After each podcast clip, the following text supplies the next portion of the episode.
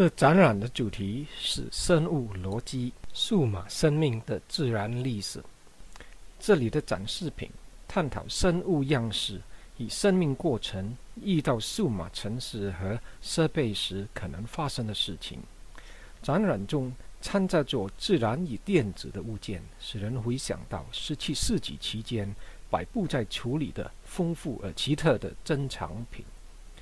另一个类似的比较是。D e l i v e z i 与 Guattari 的高原概念，他们把高原译为一个不断自我震荡的有强度的地区，这里的东西是以进度而连接或产生关系，但他们不会转向同一个方向或达成同一个结果。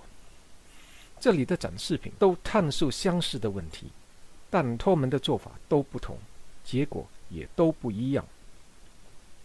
在展品陈列期间的后段，当评奖组员们在给作品做最后审定的时候，这展览显示了不可思议的一面。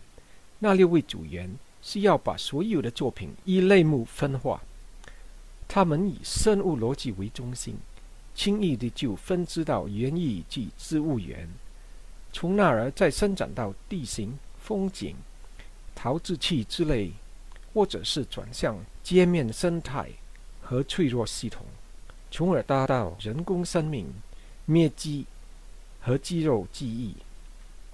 把这些项目一题材来分类，总会造出新的不妥协的复数的题材。这些新的题材又需要新的题目，而且会导致先前定好的题材的改变。这许多的肢解很快地繁殖到。超过可以轻易应付的范围，正如一个有强度但无水平线或方向的高原。许多在这展览中的作品有一个共同点：他们都以观众为焦点。有 Cham 有句名言：完成一部艺术作品的是观众。在生物逻辑中，一般上作品的互动是由观众启发的。启发方式可能是触摸，或者是声音；结果可能是一根指节立起，或是肌肉跳动，或是一个设施活动起来。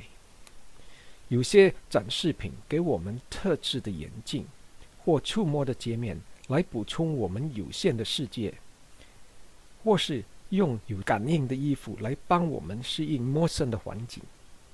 人的影响是明显的，有时是必须的。人的能力受到衡量，显示出他们的限制与弱点。我们不该为我们纠缠在这展览中感到惊奇，因为我们有双重的身份：其一是一个不可分解的生物，其二是建造既帮助又威胁我们的科技产品的工程师。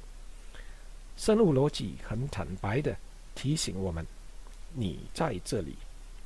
逃不开这无规律的河流，也逃不开我们这生物、人类与科技的家。